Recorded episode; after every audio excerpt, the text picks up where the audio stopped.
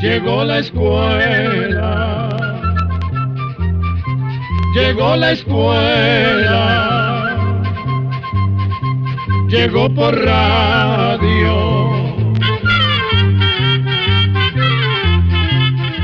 ¿Cómo están amigos? Encontrarnos aquí en este espacio nos llena de alegría, de satisfacción y de agradecimiento con cada uno de nuestros oyentes que nos siguen día a día en los episodios de...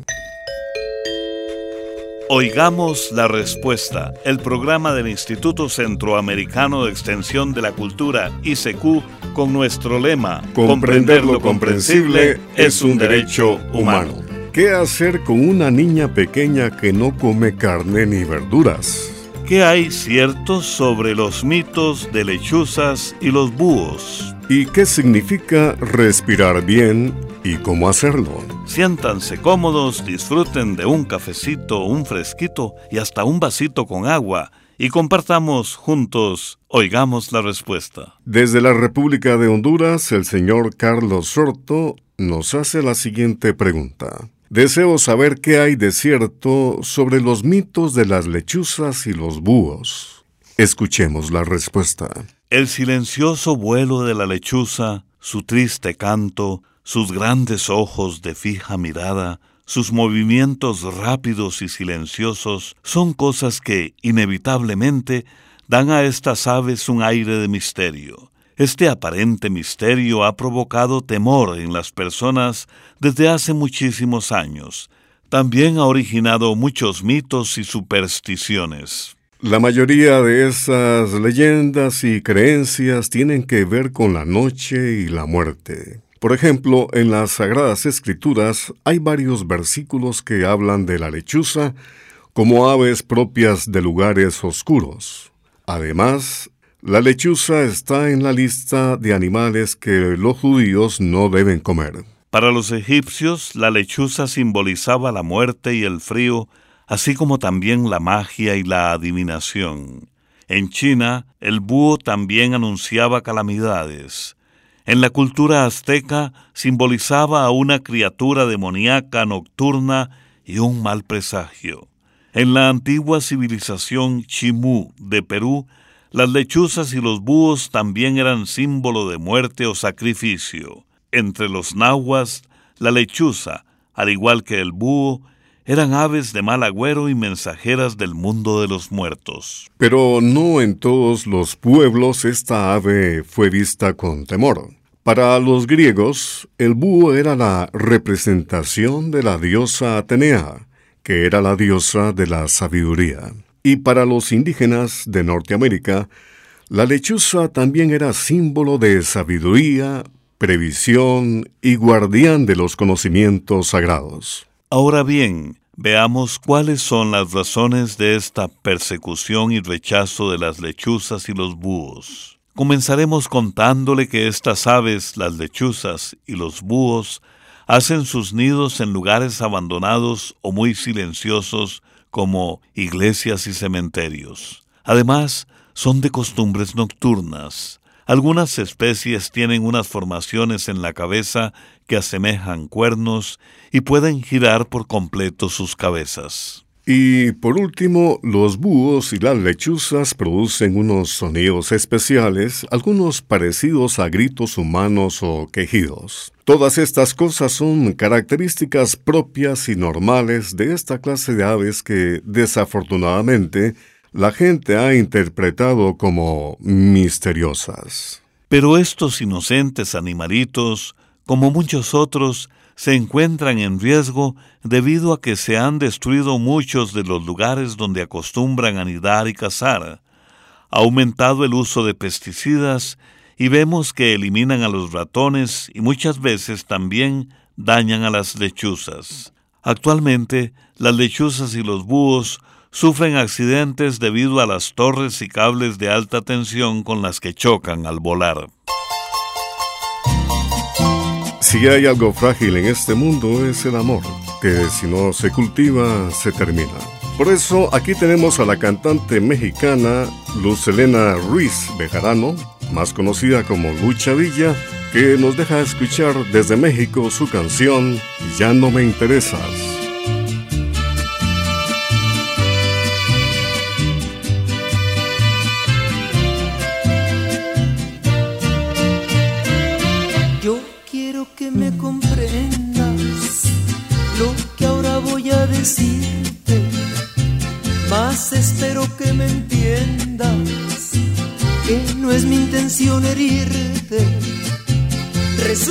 Que ya no te quiero, no preguntes el motivo, ni yo misma lo comprendo, pero es verdad lo que te digo.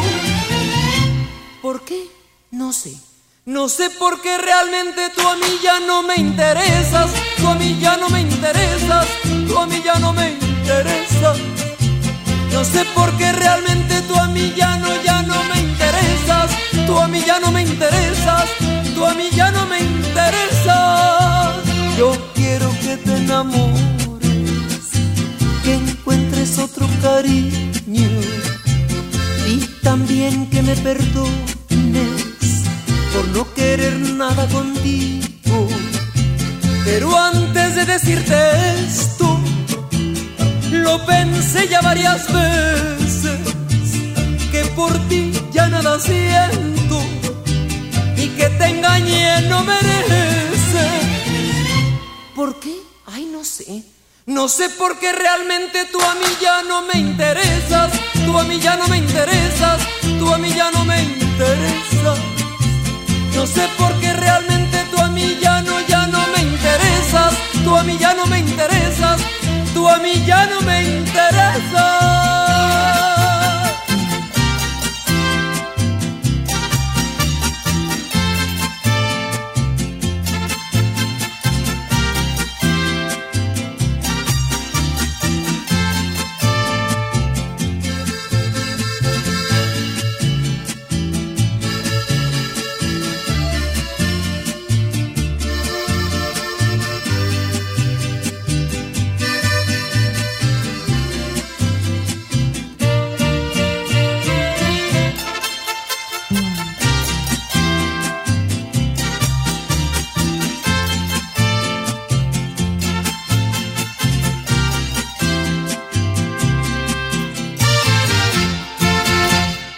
Envíenos sus preguntas al apartado 2948-1000 San José, Costa Rica.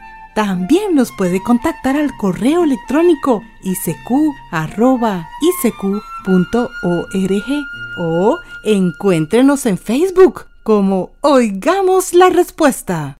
Luego de la música, la siguiente pregunta, que es de un amigo oyente que nos escribe desde la provincia de Punta Arenas, en Costa Rica. Me gustaría que me explicaran cuáles son los beneficios de aprender a respirar despacio y cómo se debe hacer. Escuchemos la respuesta. Normalmente, un adulto hace entre 16 y 18 respiraciones por minuto pero se ha descubierto que cuando se respira más rápido, hasta 30 veces por minuto, pueden aparecer problemas como la ansiedad, la depresión y la presión arterial alta. Además, al respirar rápido, no llega suficiente oxígeno al organismo. Por eso, hoy en día se busca que las personas se den cuenta de cómo respiran y aprendan a hacerlo de manera más lenta y profunda. Esta clase de respiración trae importantes beneficios, en especial porque nos tranquilizamos y calmamos. Y esto hace que nos concentremos mejor y funcionemos mejor. Dicen que para saber cómo es esta manera de respirar, basta con observar a una persona y, mejor aún, a un niño mientras duerme, porque dormidos generalmente respiramos muy bien. Hacer una respiración apropiada consiste en acostarse boca arriba e inspirar o jalar el aire lentamente por la nariz, tratando de que primero se levante el abdomen y luego el pecho. La idea es llevar el aire hasta la parte final de los pulmones. Después se sostiene el aire por unos 5 segundos y luego se exhala o bota suavemente por la boca o por la nariz. Esta forma de respirar es un entrenamiento y como todo entrenamiento se debe practicar para dominarlo, pero vale la pena aprenderlo, pues como le decimos, tiene muchos beneficios tanto para el cuerpo como para la mente. A través de diferentes medios de comunicación les transmitimos Oigamos la Respuesta. Quiero saber cuándo se fundó la Casa del Artista y quién fue Olga Espinach. Pregunta de un amigo oyente que nos ha hecho llegar desde San José, en Costa Rica. Escuchemos la respuesta. La Casa del Artista está en San José, Costa Rica, y fue fundada en 1951 por la periodista y pintora Olga Espinach Fernández. El proyecto de la Casa del Artista empezó en 1946, cuando la señora Espinach trabajaba en el periódico La Nación como periodista cultural. Ella sintió la necesidad de darle clases de pintura a los niños que diariamente llegaban a la empresa a recoger periódicos para irlos a vender en las calles. Para dar las clases, doña Olga usaba los restos de hojas en blanco que quedaban en los talleres del periódico. Su idea era estimular en esos niños el interés por la educación artística y producir así un cambio en sus vidas. Precisamente en honor a esos inicios es que la Casa del Artista tiene como uno de sus lemas, pregoneros de pies descalzos, hoy artistas. Más adelante, doña Olga dejó su empleo en La Nación y ganó una beca para estudiar artes plásticas en Nueva York, Estados Unidos. A su regreso, doña Olga continuó con su idea de crear un centro de arte que pudo hacer realidad con el apoyo de la familia Spinach y artistas de la época. La escuela se consolidó en 1951 y unos años después fue asumida por la Dirección de Artes y Letras que pertenecía al Ministerio de Educación y que más tarde sería parte del Ministerio de Cultura. Desde enero del año 2000, la Casa del Artista funciona bajo la dirección del Museo de Arte Costarricense. Reconocidos artistas costarricenses pasaron por las aulas de la Casa del Artista como Rafa Fernández, Juan Luis Rodríguez y Rudy Espinosa. Doña Olga Espinach murió en el año 2009 a los 91 años de edad, y uno de sus últimos deseos fue el ser velada en la casa del artista. En el año 2019, varios diputados presentaron la propuesta de declarar a Doña Olga Benemérita de las Artes Patrias de Costa Rica. Formado por tres embajadores del arte musical, el grupo costarricense Editus ofrece el marco de inspiración, acordes y notas musicales al legendario cantautor argentino León Gieco. Escuchemos todos los días un poco.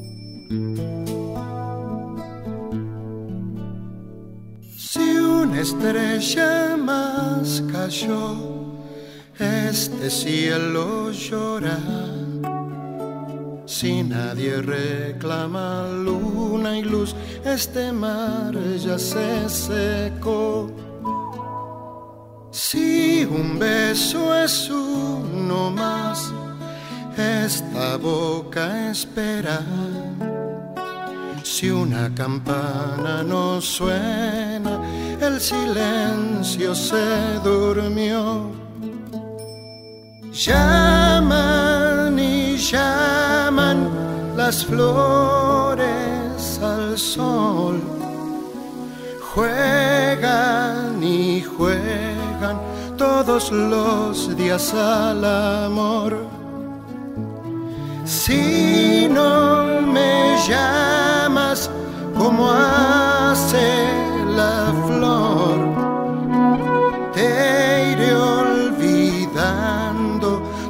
Los días un poco.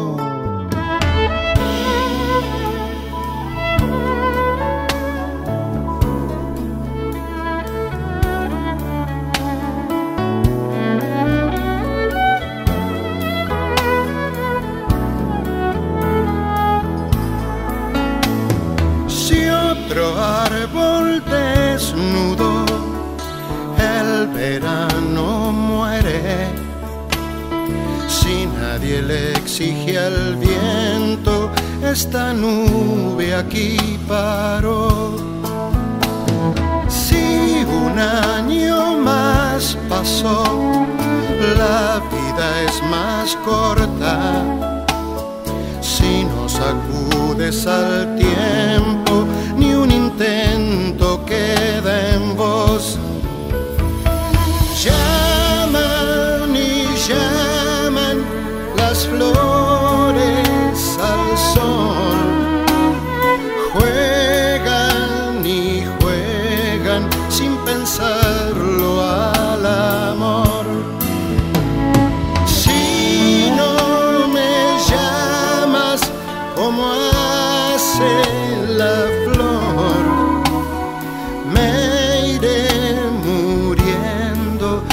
todos los días un poco.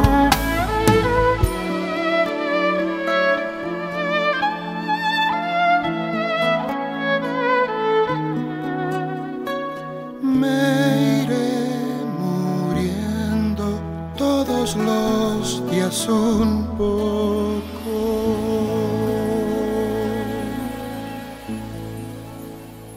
También puede contactarnos a través de un mensaje de WhatsApp al teléfono código de área 506, número 8485 5453. Y luego de nuestro paseo musical continuamos con las consultas. Aquí está la de la señora Jolivet Martínez. Nos ha enviado un WhatsApp desde Nicaragua en el que nos consulta lo siguiente. Quiero saber si es algo normal que una niña de tres años no coma carne de ningún tipo ni verduras.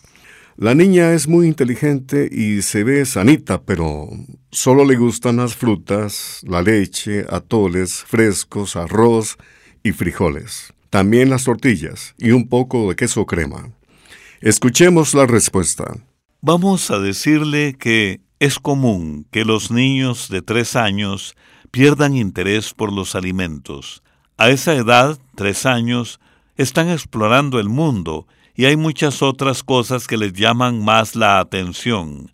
Además, su apetito disminuye porque crecen más lentamente.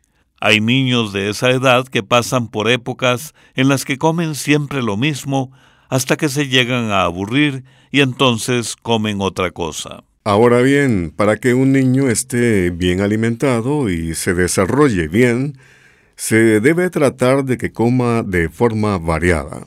En el caso de esta niña, come frutas, harinas, leche y los frijoles, pero no come carnes, huevos o queso fresco. Esto significa que puede llegar a tener un faltante de proteínas. También es importante incluir en su alimentación vegetales como ensaladas verdes, zanahoria, chayote, zapallo, vainicas y coliflor, entre otros. Para hacer que la niña coma estas otras cosas, hay que valerse de ciertos trucos. Por ejemplo, ofrézcale los alimentos nuevos en pedacitos pequeños. Si la niña no los acepta, no se dé por vencida y vuelva a intentarlo en un par de días. También es importante que varíe la forma de preparar los alimentos. Por ejemplo, los puede empanizar y freír o hacer figuritas con la comida. Así la niña verá la comida como un juego en el que quiera participar. Eso sí, cuide de no darle líquidos ni antes ni con la comida, o darle muy poquito, porque se llena y entonces no come. Otra cosa que hay que tener en cuenta es que el estómago de un niño o niña es mucho más pequeño que el de un adulto, por eso sírvale porciones más pequeñas. No fuerce a la niña a comer más ni a dejar el plato limpio. Por último, tenga en cuenta que los niños deben comer en un ambiente tranquilo, sin presiones, sin malas caras o castigos. Con gran placer presentamos a una cantautora joven pero de gran trayectoria y prestigio en Centroamérica, la guatemalteca Gaby Moreno, No Soy el Aire. Nos desgastamos como pastillas de jabón entre las manos.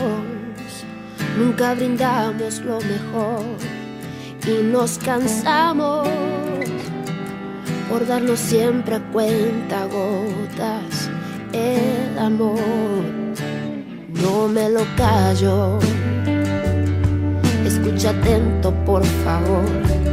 Estoy cansada, no es decisión hecha de vapor, ya lo he pensado. Nadie se ha muerto con el filo de un adiós. No soy el aire, tú seguirás viviendo cuando yo me marche. Y vas a verte respirando como antes.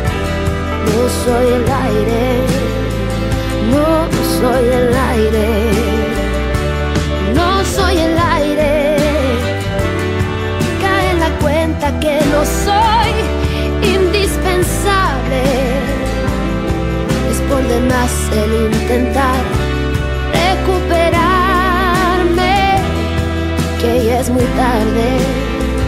para quedarme.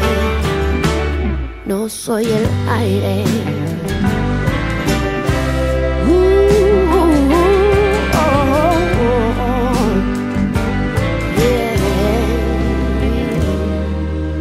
me lo callo. Escucha atento, por favor. Estoy cansada. No es decisión hecha de vapor. Ya lo he pensado. Nadie se ha muerto con el filo de un adiós. No soy el aire. Tú seguirás viviendo cuando yo me y vas a verte respirando soy el aire, no soy el aire, no soy el aire. Cae en la cuenta que no soy indispensable. Es por demás el intentar recuperar que ya es muy tarde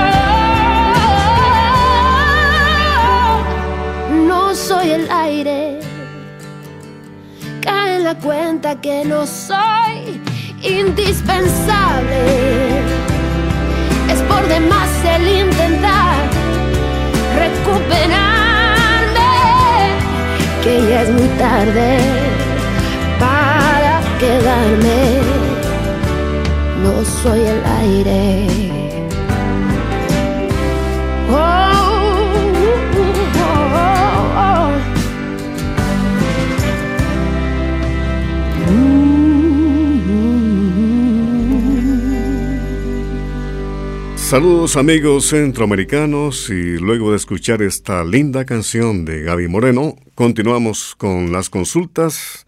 El señor Julián Enrique Segura Olivares nos ha enviado su pregunta desde la provincia de Limón, en Costa Rica. ¿Qué beneficios se obtienen de tener un gato como mascota? Escuchemos la respuesta.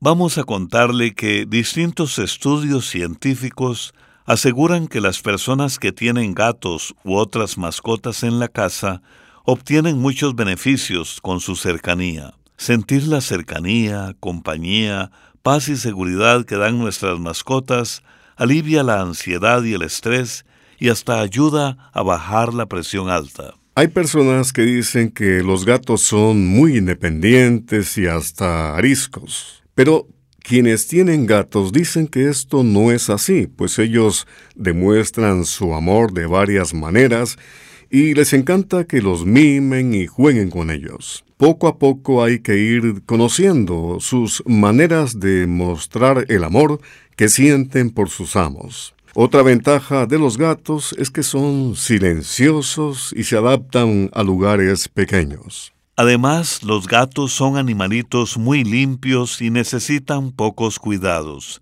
Pero esto no significa que se deban descuidar las vacunas y la atención del veterinario si se nota que están enfermos. Amigos, al despedirnos queremos compartir con ustedes un pensamiento del escritor ruso Fyodor Dostoyevsky que dice así, Si quieres ser respetado por los demás, lo mejor es respetarte a ti mismo. Solo con eso, solo con el respeto propio, obligarás a otros a que te respeten. Programa B Control 46. Y así llegamos al final del programa del día de hoy. Los esperamos mañana en este su programa Oigamos la Respuesta. Mándenos sus preguntas al apartado 2948-1000 San José, Costa Rica. También puede enviarnos sus preguntas al correo electrónico isq.org o encuéntrenos en Facebook como Oigamos la Respuesta. Recuerde que comprender lo comprensible es un derecho humano.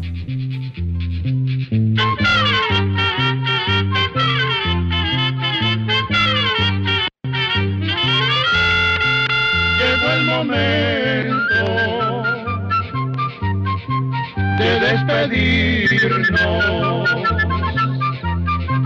Se va a la escuela,